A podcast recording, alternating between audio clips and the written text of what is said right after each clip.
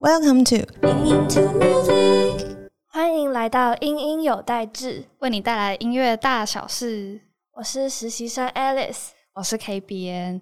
今天呢，又到了我们的配乐家专题。继之前邀请侯志坚老师来之后呢，那我们今天呢，也是邀请到另外一位，就是作品涵盖剧场、戏曲、电视、电影非常非常多，然后风格也从流行、古典到民族传艺，甚至到风土等多元跨界。他被称为酷酷首脑的配乐家柯志豪老师来跟我们分享音乐，欢迎他。大家好，我是柯志豪，耶。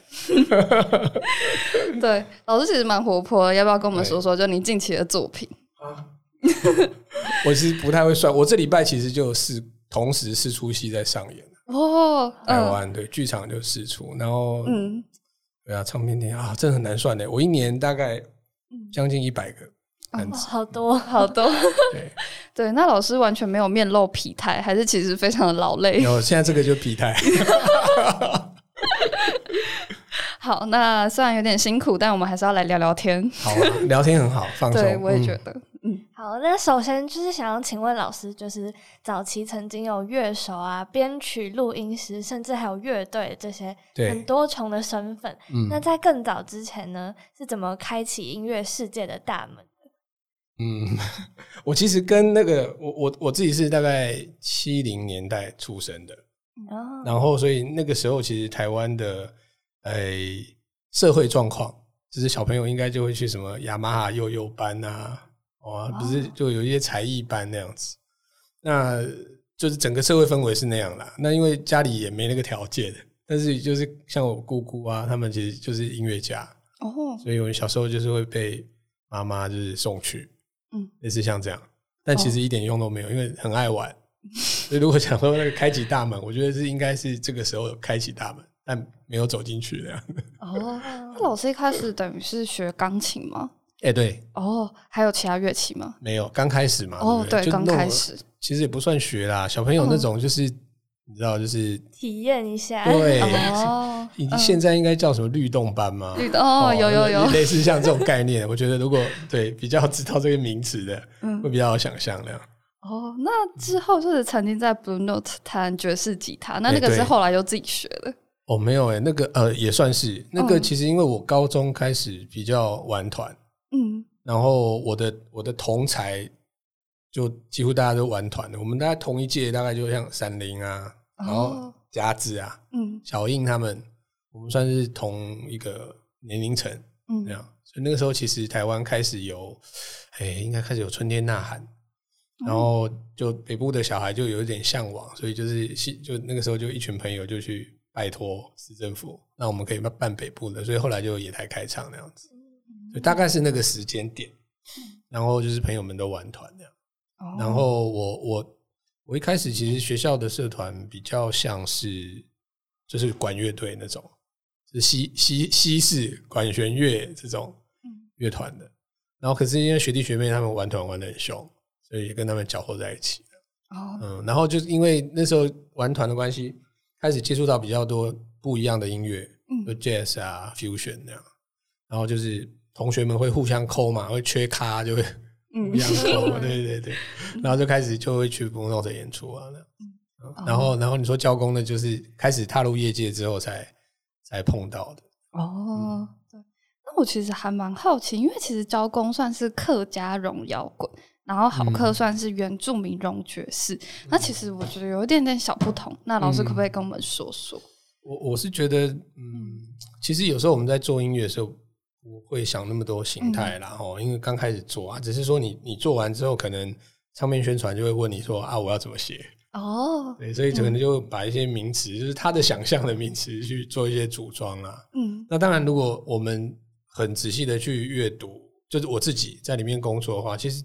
有时候每一首歌风格呢也是差很多，不见得说是整个团就是那个样子。那如果再把那个视角拉到更外面看的话，可能两个团在音乐跟想要讲的事情的方式会不太一样。比方说，交工他就比较有社会性嘛，然后他会讲很多故事，是可能跟生活经验有关系，然后可能会有很多反抗。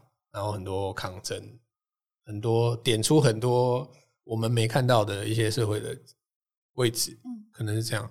那到浩克的时候，其实想象就再更往前一步了，比较不一样。就比方说，就是比较世界一点的，那有纳入一些世界的元素那样子，在世界音乐，然后观点讲故事的方法可能也扩张到更可能更愉悦一点，嗯，就是诶，悲伤的事情也可以很开心的讲，因为已经过去了，有点有点像这样。哦，所以这两个类型上可能真的都各种都有。但态度上可能稍稍不同那老师刚刚有提到，就是所谓类型，就是其实会用名词去撰写或是定义。嗯，但是其实我觉得很多时候风格并不是用一句话就可以讲明白。没错，没错，没错。对对对，那老师老师是怎么看待就是各式各样的音乐的分类或是界限？我我觉得界限跟分类其实有助于沟通啦。哦，就是说，比方说，哎，我几个音乐家凑在一块，我可能要描述一种想象跟一种方向，我可能说啊，这是舞曲。啊，那可能是小步还是马祖卡就不一样，因为如果大家脑子里有这个想象的话，嗯，其实他很快可以建构、可以沟通那样。但实际在做的时候，其实有些东西真的是很模糊的。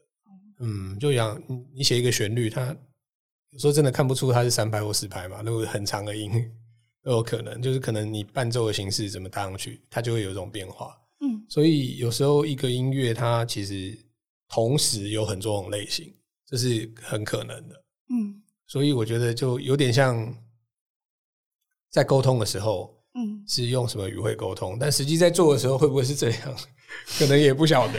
嗯，对，就是可能是我是这样在看分类的事情了。哦，就我觉得会有点像一个调色盘里面有不同的颜色，但是其实颜色是随时可以做变化的。对，有点像，而且有时候有些颜色你叫不出名字。嗯，对，就像我们花纹的颜色其实蛮有限的嘛。嗯。对，然后可能都要加很多名词，比方说他跟你讲说这个是深蓝、深蓝色，呃草绿色，对，就是要要很多形容嘛，就不是单纯的绿那样。嗯，那音乐一样，就是它，我们的语言没有办法很确切的形容它。嗯，那尤其对音乐家的本位来说啦，就是我们其实常常在摸索一些也没有听过的，或者是听觉上想要突破的。那那种时候的东西出来，可能都还没有名词可以定义它。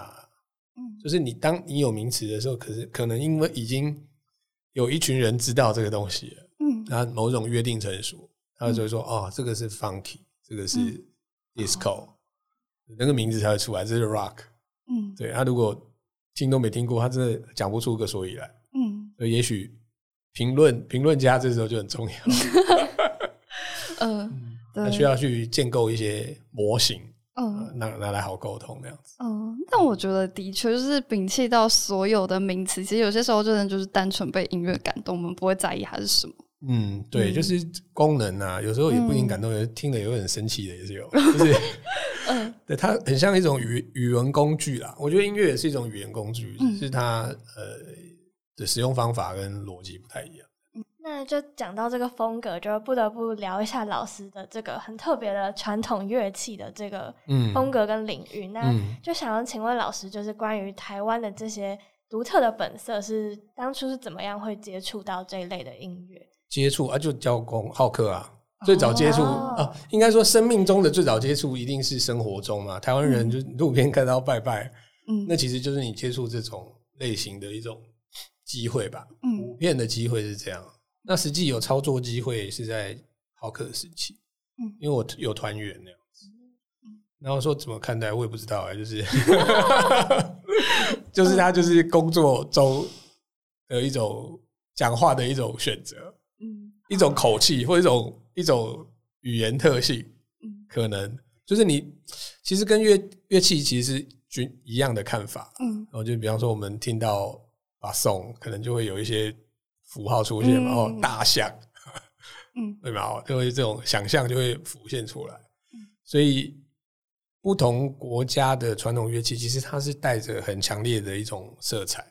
嗯，那那个色彩当然就是也跟你的认知有很大关系啦。我，比方说我们听到印度的音乐，但其实它还是有一些细节，就北印南印又不太一样。对，它就是看多深，或者是比方你在路上听到北管，嗯，那听到什么牌？其实它它的内涵也不太一样，但能不能阅读到那边，其实就你熟不熟嘛？嗯，但至少它有一个很表层的，就是一听就知道啊，这个在拜拜。哦，对，它有很多层可以阅读。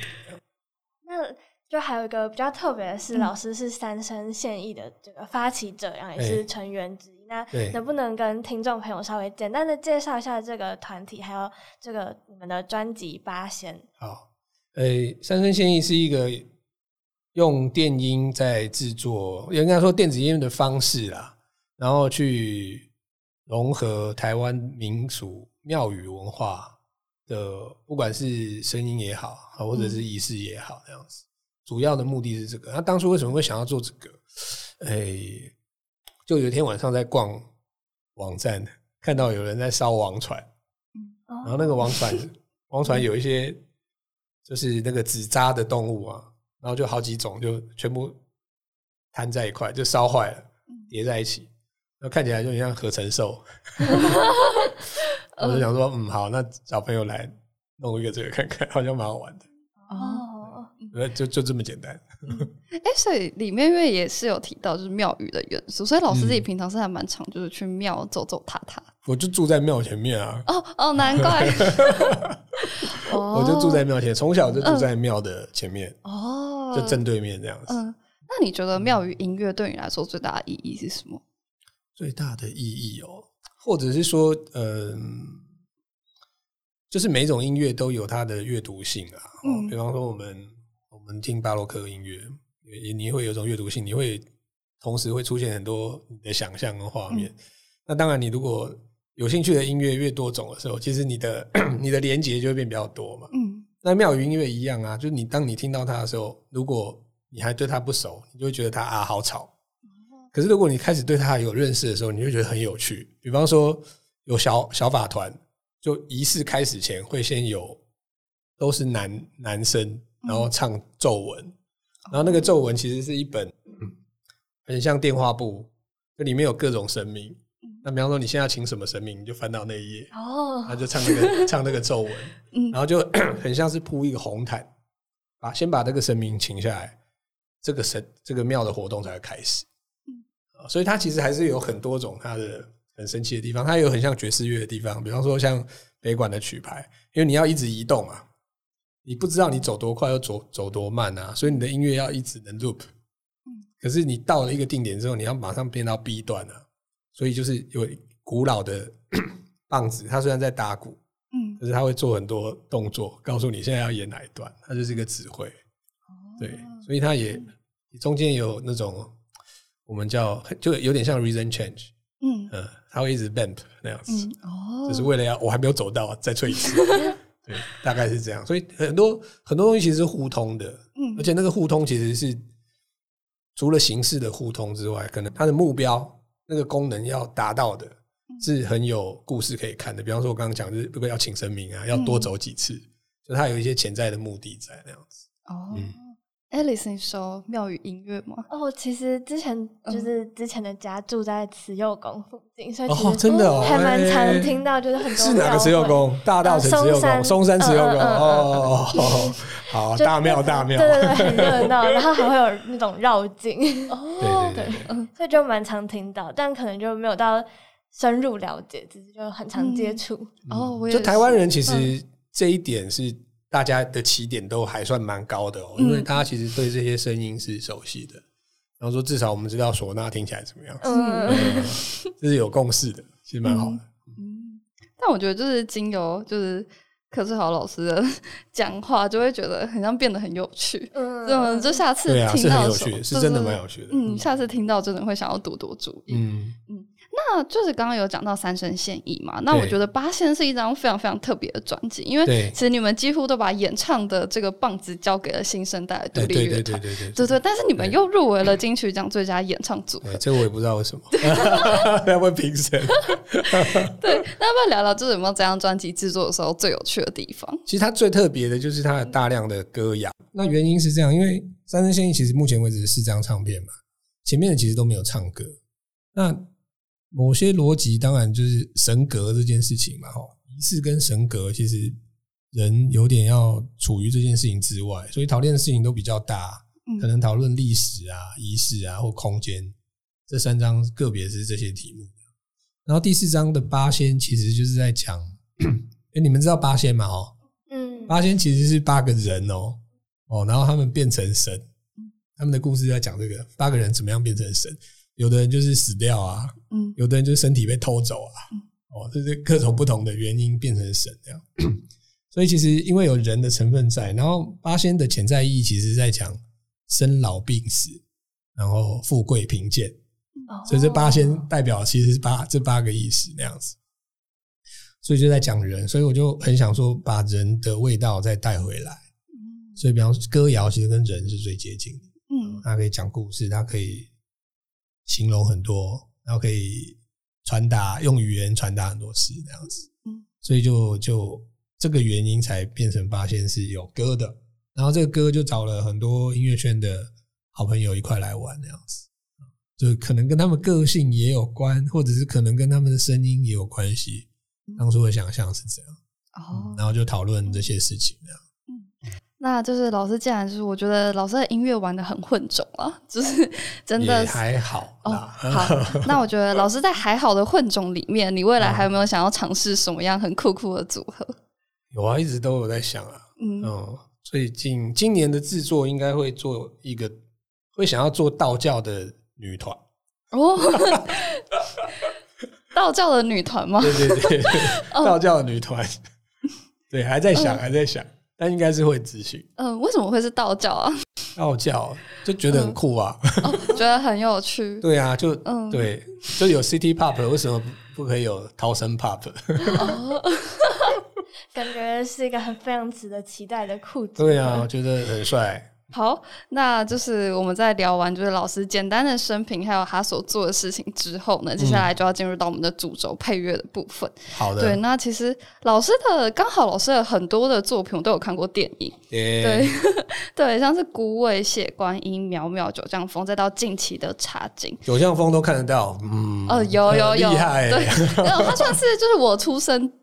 左右，差不多，对，但它算是一部还蛮有名的电影，是，对，所以那个时候就可能在龙翔电影台没有，很像是哎，好有时代感的，超级。我觉得老师的作品就是每一部作品的风格都是很截然不同的，嗯，对。然后其实你的配乐，就是如果不要说到你的名字，其实我可能不会觉得每一部配乐都是你的作品，的确是，对对对，甚至有的不是我名字，你不知道而已。对，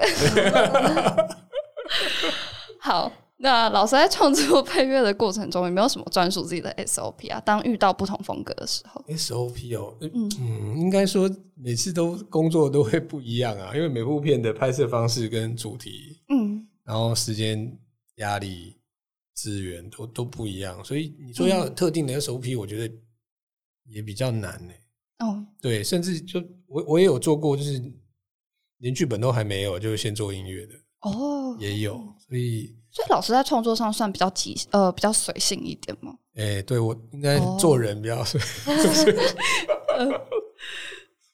嗯，哦，突然觉得很好。如果都还没有，突然接不到。对。嗯，如果是都还没有剧本的话，要怎么做配乐？还蛮对啊，我也很好奇，但是还是把它做完了。哦，他他没有剧本就算了，他是任何线索都没有，就也不跟你讲。就他其实也没想法，就没故事，然后没形态，没有没有角色，只有大概说是什么类型，只有没有也没有类型，唯一一个条件就是一个小时半，是不是很怪？好诡异哦！对，就他要用那些音乐去写故事，哦，就等于反过来，反过来，反过来，对，反过来。哦，那那部后来有做成吗？有啊，哦，是日本的日本的工作。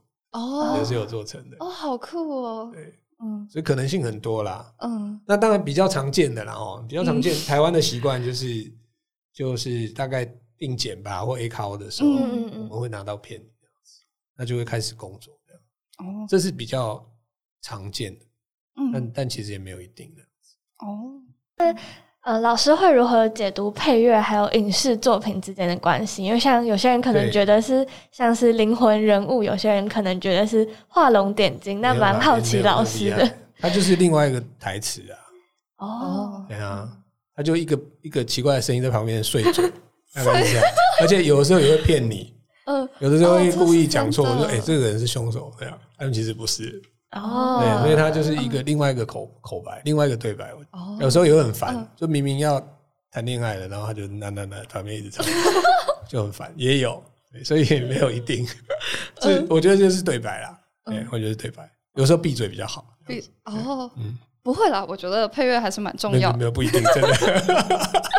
有出来就哇很解嗨，是不是？哇，是这样吗？你们没有这种经验吗？就看着，比方说，看到一个悲伤的老人在海滩走路，然后就下悲伤的音乐，结果他等一下会要捡到宝藏的，没有，就是各种可能啊。有的会，有的会，甚至有时候会跑掉一点。就其实它是很细腻的，嗯嗯，它很细腻的。就是比方说，对，就甚至可以讨论到，就是哎，看起来要很孝顺。哦，音乐听起来要很孝顺，嗯，对，就整个跟情绪都灌在一起，对，或者是你你没办法想象到的形容词，它都要有办法被表达，嗯，然后恐恐惧也好，恐怖片恐惧也很多种啊，嗯，有的是在被被猎的恐惧，嗯，对，有的是未知的恐惧，是不一样的，有的是追击的恐惧，不一样，嗯。嗯，这些都要办法用音乐的话把它讲出来，嗯。所以算是一个很细心的一个过程，对不对？有比较呃细的过程啊，嗯，对，但有时候不一定细心 常常也会做错，常常也会做错，对。好，那我们接下来就切每部作品。对，首先第一部不一定记得哦。好，没关系，我觉得老师应该会记得。好好好，好。首先第一部是《血观音》。对对，《血观音》的音乐像是呃，因为我听完全部的原声带，那我觉得像是《劝世歌》《成魔会》或是《成魔舞》等等等非常多首，我觉得。真的都结合到了，就是电影有点悬疑的剧情，有点诡谲风声的效果。嗯，然后其中我觉得也有很像那种类似拔的乐器，甚至有点电音的效果。对对对。那老师就那个时候就是是怎么制作出来这些声音？制作就嗯，出发点是这样啦，就是他其实是在讲台湾，然后可能跟避案，嗯，然后有杀人，有爱情。然后没好像好像里面没有人是好人那种感觉，嗯，对啊，互相高来高去，即便是即便是妈妈跟女儿这样，大概整个简述是这样，嗯，那当初就是聊嘛，就跟导演聊，然后就后来定了一个方向，就是可能还是要带到一点，就是台湾或者是民乐的这种气质，因为他好像也有。里面好像两个杀手是印尼来的，我没记错的话，对，我们还特别去找了一个印尼的编钟，我才记得，哦，对，就是为了让那些那些很细微的听觉符号可以很快建立，就是你还不是音乐，你还纯粹是声音的时候就能辨别，嗯，这个以这个出发点为最优先的样子，嗯，对，然后然后有很重要有杨秀清老师啊，嗯，对，台语的说唱对对对对，所以这些都是架构一种这个在地性的一种。方法，嗯，然后当然就是尽量还是要让它打磨到很隐性啊，嗯，因为你知道这种东西，民俗这种东西是香料，它就是一点点你就会发现它，所以你要很小心、很小心的用它。它其实有点像咖喱啦，哦，哎，你知道吗？咖喱就是你你你你有一罐汽水，你加一点点，它就变印度汽水，嗯，那个味道是非常显眼的。所以就是要尽量打磨，让它到很隐性，然后很可以跟西方就是交响的混在一块那样子。哦，对对对，当初的目标是这样子。嗯，就是有点把像一瓶可能调味料，整个都把它打散在电影不同的地方。对，或者是说点在一些重要的地方，然后但是不能让它扩散到整道菜。哦，真的，嗯，就是你一个意大利面里面只有。一小颗肉片可能有咖喱味，可能我不知道是怎么形容，对，大概是这样。嗯，不然就可能悬疑电影就会有点露出马脚，有可能会太早猜到谁。对，而且而且就会民俗味很重啦。就是说，如果你你里面整个故事，比方说像双瞳，就可能可以往这个方向去嘛。就是它有很多仪式，很多民俗的那个，就会很不可得很紧，就就合理。可是它好像没有那么多民俗的符号在里面。电影本身。但我觉得像《血观音》是一部就很复杂、剧情很复杂的超复杂。我当初高中的时候看，我完全看不懂，是上大学之后就是才比较看得懂。真的。就是在这么复杂的故事背景，一定会有很多配乐上需要沟通的点嘛？那蛮好奇，老师在跟导演沟通的时候，有没有什么印象深刻的小故事？其实大部分都还是雅哲直接解释给我听啦，因为他那个有的 他有的梗真的埋太深了。嗯，比方说他那个林翩翩嘛，嗯嗯嗯，对不对？然后就选了一首歌叫什么？我道是你，噔噔噔噔噔，就是。他那个歌词里面有一句叫“可是我偏偏爱上你”，就是要你就要扯到这么，你知道，就是符号埋这么深的这种，这都要有有有沟通，然后我们慢慢把这个符号形塑出来，这样子。对，然后你说剧情上，当然，我我觉得《雪观音》的剧情是复杂，但其实埋梗这件事情其实是最头痛的，就在设计上会最辛苦，然后。因为太多符号，尤其包括音乐，音乐也有时代符号。比方说，我讲最简单的，就是它里面有好几段是他们家里面放的音乐。嗯，对。然后就是，比方说第一段故事刚进来，你会听到有飞机很小声哦，在那房上 好像不小心录到的，可是那都加的。他就在暗示说，他们住在空军眷村，就这一户人家。对。然后第一个来跟他们聊的是某个好像是以农会的主席嘛。那就放南管了，就他们家其实不放自己听的音乐，他们家的音乐就是这个客人是什么，你从音乐就可以分出来。哦，所以比方说中间有一道宴客的，他就会放很像邓丽君的歌，因为那个警察署长是外省人，完全没发现，对我也没有发现。所以其实他就很多这种很小的符号，就是什么客人来，我们放什么东西给人家听。嗯嗯。哇，太酷了，完全紧密结合在一起。所以他他他太多这种梗了，太多这种梗。嗯嗯，为我们做很多这种时代的功课、历史的功课这样子。那其实就是老师，你跟亚哲导演也不是第一次合作，对，就你们陆陆续续有合作一些呃作品。对，那有觉得这次是最难的一次吗？就在复杂的故事还好哎，我觉得相处可能比较，哦，相处还是 呃，相处还是最难的。对啦，我们这个还蛮蛮密切的，嗯，常常会瞎聊天那样子，嗯。好，那这就是关于血观音，对，也很推荐大家可以去看看。对，像刚刚老师讲的，就是其实紧密结合的，就是我们都没有注意到的小细节。好，那画面一转，我们来到就是血观音大概的三年之后，然后老师有一部很温情的作品是《孤味》。对对，那当然跟血观音完全不一样，就是《孤味》是一个以传统女性为主轴的一个一部电影。然后整个看完，然后听，然后包括就是听完音乐，就会觉得。天哪，就是真的让人有种很温情，然后很温馨，然后真的有种想回家吃饭的感觉。嗯，对，幸好，真的真的有，真的有。那就是以女性为主轴的配乐，老师有就是加入什么特别的元素吗？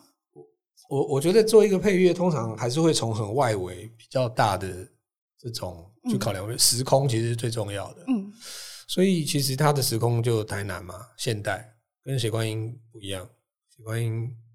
对，喜欢时空就是牵扯到很多种族，这样，对，有也有外国人说，对，然后但那个他就是台南，然后时间是现代嘛，然后但他的时序其实就是妈妈本位的时序，就从妈妈的年轻一直到丈夫过世，然后小孩长大那样子。那这些其实你就可以整理出一些你的想象，就比方说，我们就会开始想说，那怎么样的东西会很很像台南的。音乐，这其实想不太出来，当初是没有办法这么细的，所以我们就会考量从空间上看有没有什么是我们想象力可以支撑的，所以那时候就我们有有一些景是在海边拍的，然后提防啊什么，然后那时候我的我就想说，应该搞不好可以试试看海这件事情啊，就台南的海这件事情，因为海每个地方海其实不太一样，嗯。然后台南的海有时候阴天是那样灰灰的，然后其实老实讲有点我不知道啦，我自己的投射，你就觉得说哦，好像有一点那个有时候气氛有点像北欧，哦，北欧对那种很冷，然后那个海风虽然你看那个温度计上面写十九，可是那个体感温度可能只有六度，嗯嗯，对，这是一种。然后另外这种夏天的时候，它就会突然变成很温暖、很厚，你会觉得那个海很厚重。它它不像地中海的那种透明，它没有，它就是这颜色很深，然后很厚，你看不透它，可是你会觉得它软软的。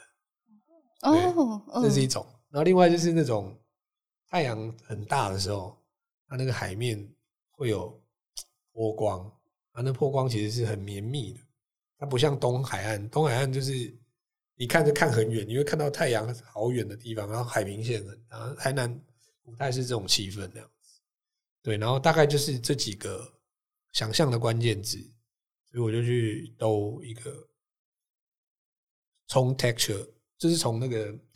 材质啊，嗯，不是旋律这件事情，而是材质。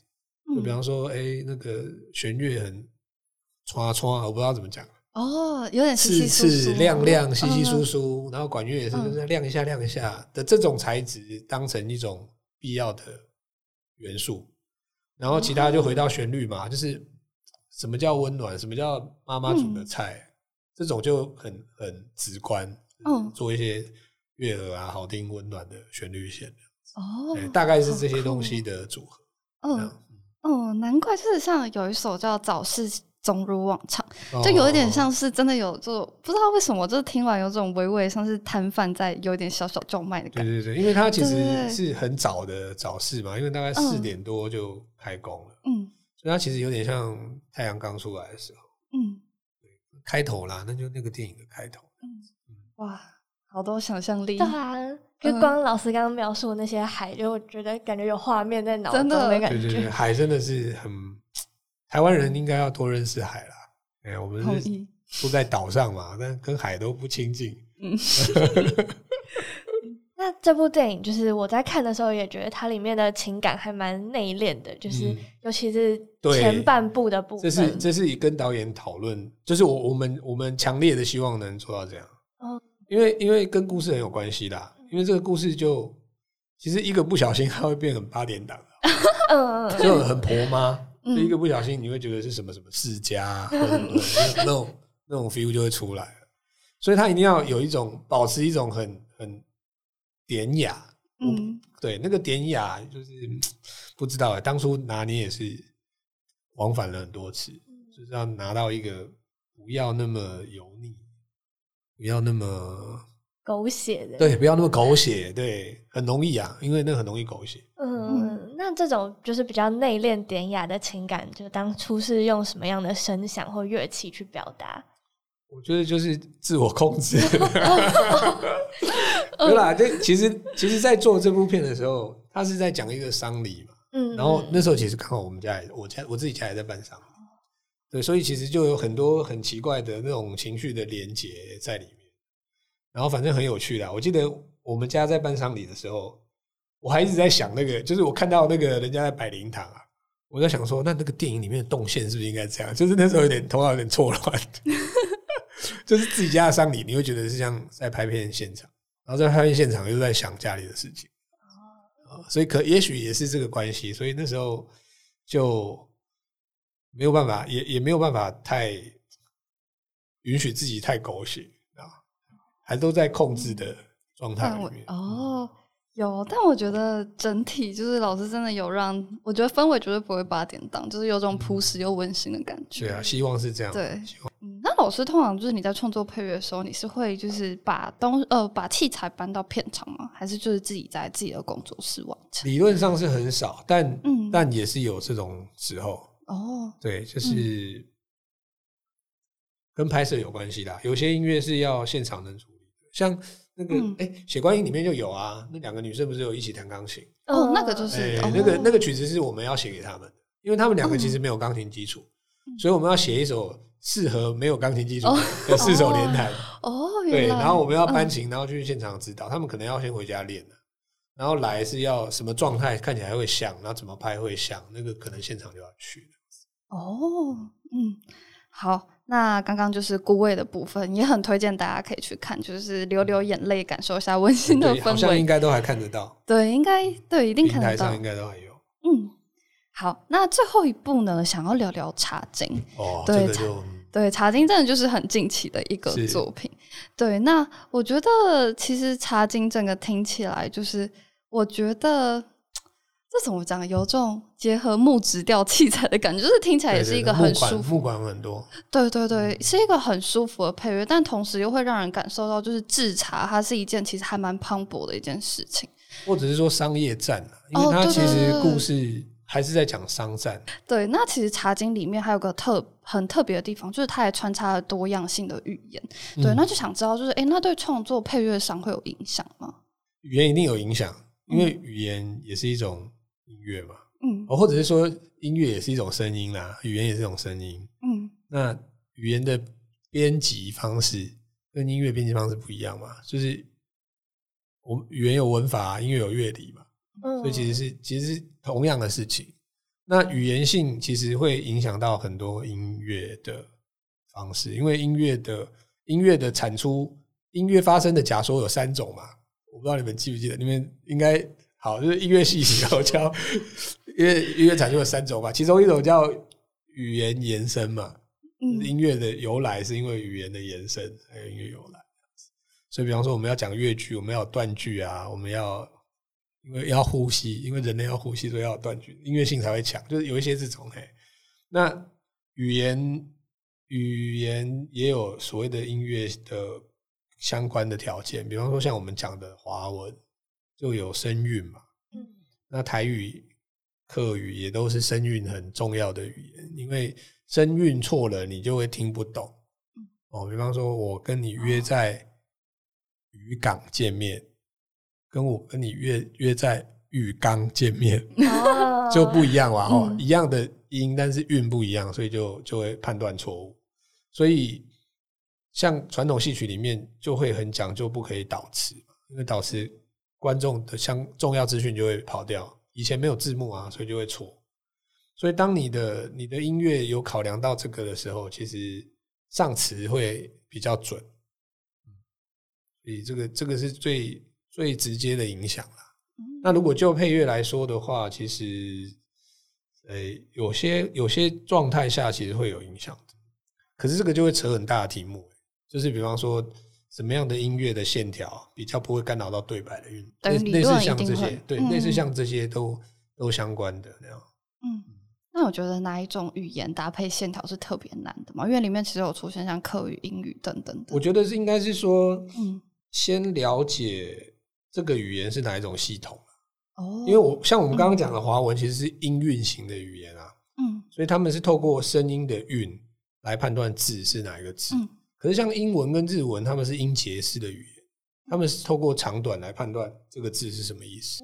对比方说，和平跟尿尿两个就长短不一样。嗯，对，peace 跟 peace 是不不一样的字，但发音一样那样子。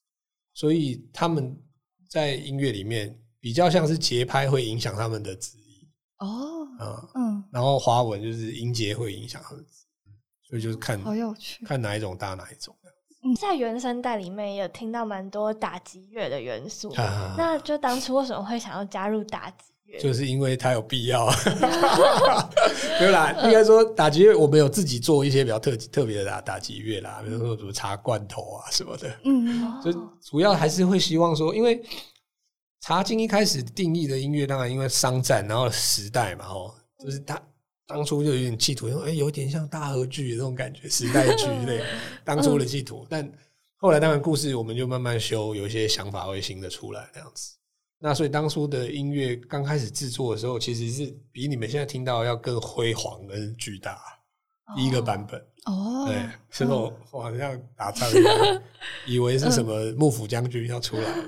对然后后来就是慢慢把它修正到一个我们觉得比较雅的位置上，就比方说我们就去掉了大量的铜管，几乎没有铜管，嗯，对，所以它那种那种巨大正义感的那种东西就少了，嗯，然后就留下木管那样子，然后希望它的材质比较有特殊性，所以很多打击乐的我们都自己做那样，对，打击乐其实不难做啦，我们就敲敲桌子也是，嗯，对，就希望说它有。不一样的质地，就听起来比较不一样。那当然，这都做比较细的工啦。嗯，就其实有没有效果，我也不晓得。嗯，那刚刚一开始有讲到，就是那个木质调，就是想到茶会想到木质的茶具嘛。对，那其实现在有所谓的那种很红的可能木质调香水。那音乐里面的木质调音乐老师主要就是会用木管乐器来代表吗？对，或者是说像打击，像我讲的材质这件事情，嗯，就是说每一种乐器其实还是会象征一种个性的，就是比方说讲简单的就是。木管跟铜管其实就两个是完全色泽不一样的事情。那那色除了色泽不一样，它它它的气质延伸出来气质也不同嘛。很难叫一个木管要多英雄，比较难。嗯，那木管可能就哎可以讲比较细腻的故事，那铜管可能就两只就并并 叫了，对，所以嗯个性会不一样。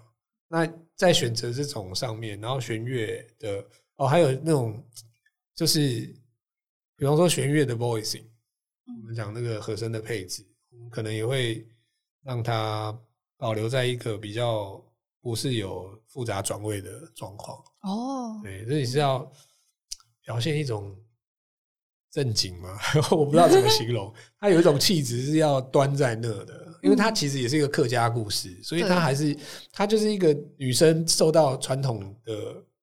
枷锁嘛，就爸爸，爸爸是商人，然后让女儿来当商人，然后这女儿可能一开始就想要拜拜，就不能拜，因为家族不准她拿香嘛，嗯，就会有这些环节，女生的这个环节，所以除了就把这些线索全部组装起来之后，大概知道说那个气质大概要掌握到哪，因为一个和声的转位，其实它气质就会很不一样，嗯嗯，但是对，就是这些很小的地方，我觉得，哦。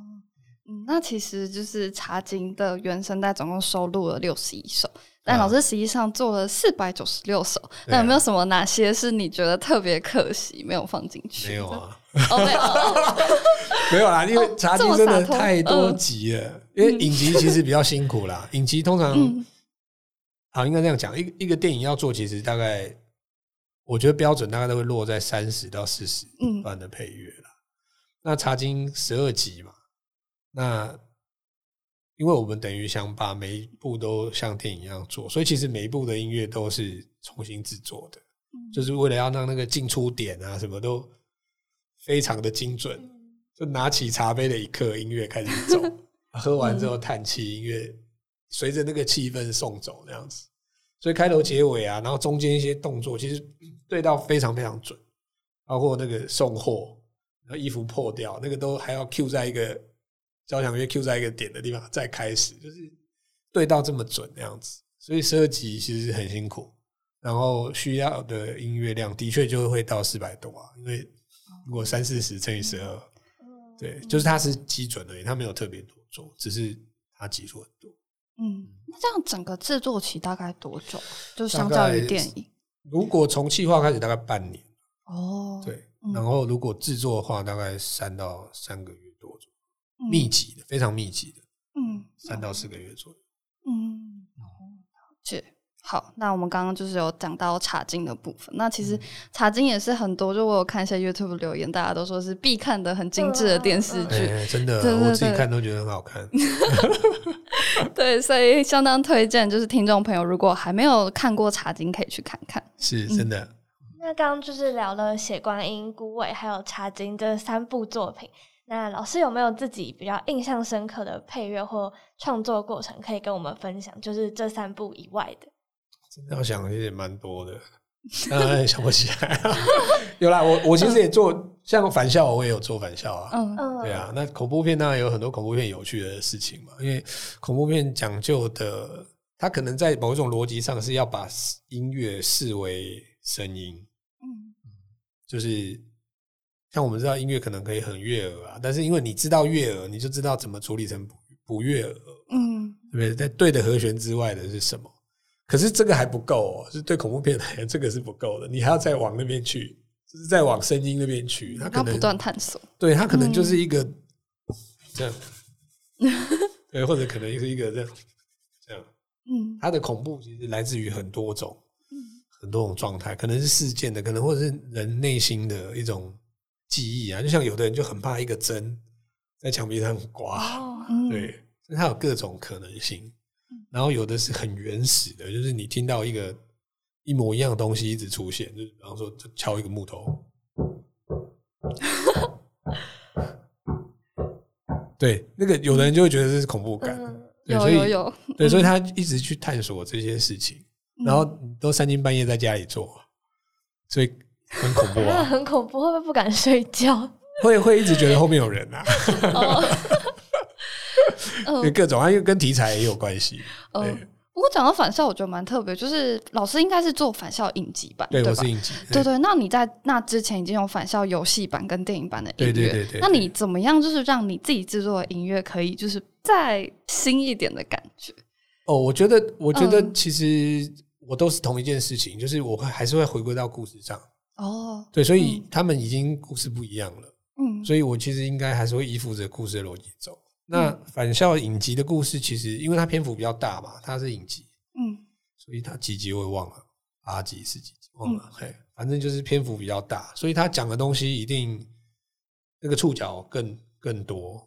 比方说，他就讲到很深刻的女学生的视角的这件事，嗯，对。那在电影跟电玩里面就比较没有篇幅带到这些，然后所以就。对，我觉得必然会不一样。就从故事从故事出发，就一定会不一样，因为它就是不一样的作品。或者说，你就把它换个名字嘛，你就不要叫它返校，你也觉得说它是一个恐怖片，是一个另外的故事。对，不要被那个框架住。我觉得，嗯，好。那除了这几部以外，老师还有没有什么印象深刻的什么制作过程？特别难的也可以。我很多很奇怪的制作啊，我有，要不要挑一个讲讲？还是我有做过，我还有做过那种通灵的啊。丁老师，为什么你都做一些有种对啊，怪怪怪很多奇怪的，很多奇怪。通灵是那通灵是怎么样？通灵就是有一个日本有个舞蹈大师啊，嗯，对啊，叫大野雄，他已经过世了。对，然后那个计划就是找一个通灵的师傅，嗯，然后把大野雄请回来，然后因为。请回来，你不知道是不是他的灵魂嘛？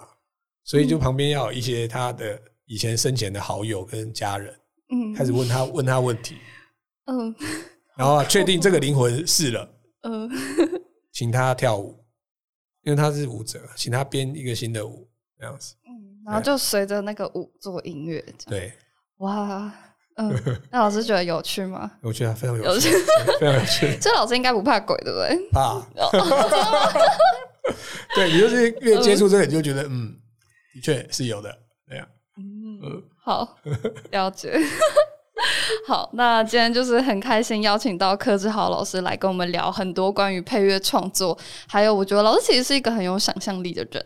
对，然后也还好，工作上的关系吧。哦，对了，工作上是很有想象力。然后我觉得不管怎么样，我觉得配乐听起来还是非常细致的。谢谢，谢谢，真的真的。